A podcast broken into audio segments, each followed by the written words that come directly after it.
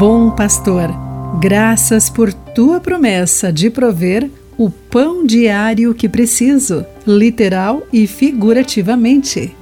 Olá, querido amigo do Pão Diário, muito bem-vindo à nossa mensagem do dia. Hoje vou ler o texto de John Blaze com o título A Vida Plena. Em 1918, perto do final da Primeira Guerra Mundial, o fotógrafo Eric Enstrom estava montando um portfólio de seu trabalho. Ele queria incluir uma foto que comunicasse a sensação de plenitude num tempo que parecia tão vazio.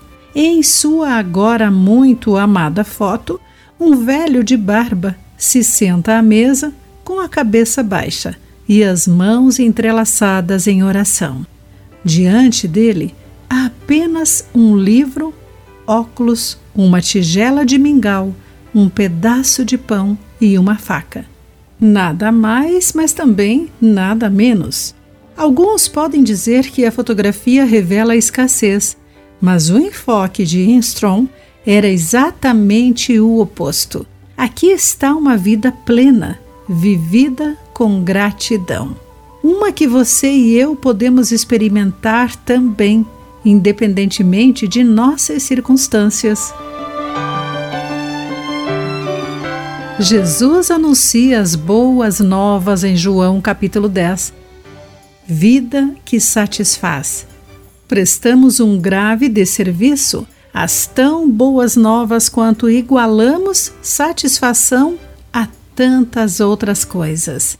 A plenitude da qual Jesus fala não é medida em categorias mundanas como riquezas ou bens imóveis, mas sim no coração mente, alma e força, transbordando em gratidão pelo bom pastor que sacrificou sua vida pelas ovelhas. E cuida de nós e das nossas necessidades diárias. Essa é a vida plena, desfrutar do relacionamento com Deus, o que é possível para cada um de nós. Querido amigo, você diria que agora está vivendo a vida que satisfaz? Por que sim ou não? Você já teve uma tendência a se igualar a tantas outras coisas? Pense nisso.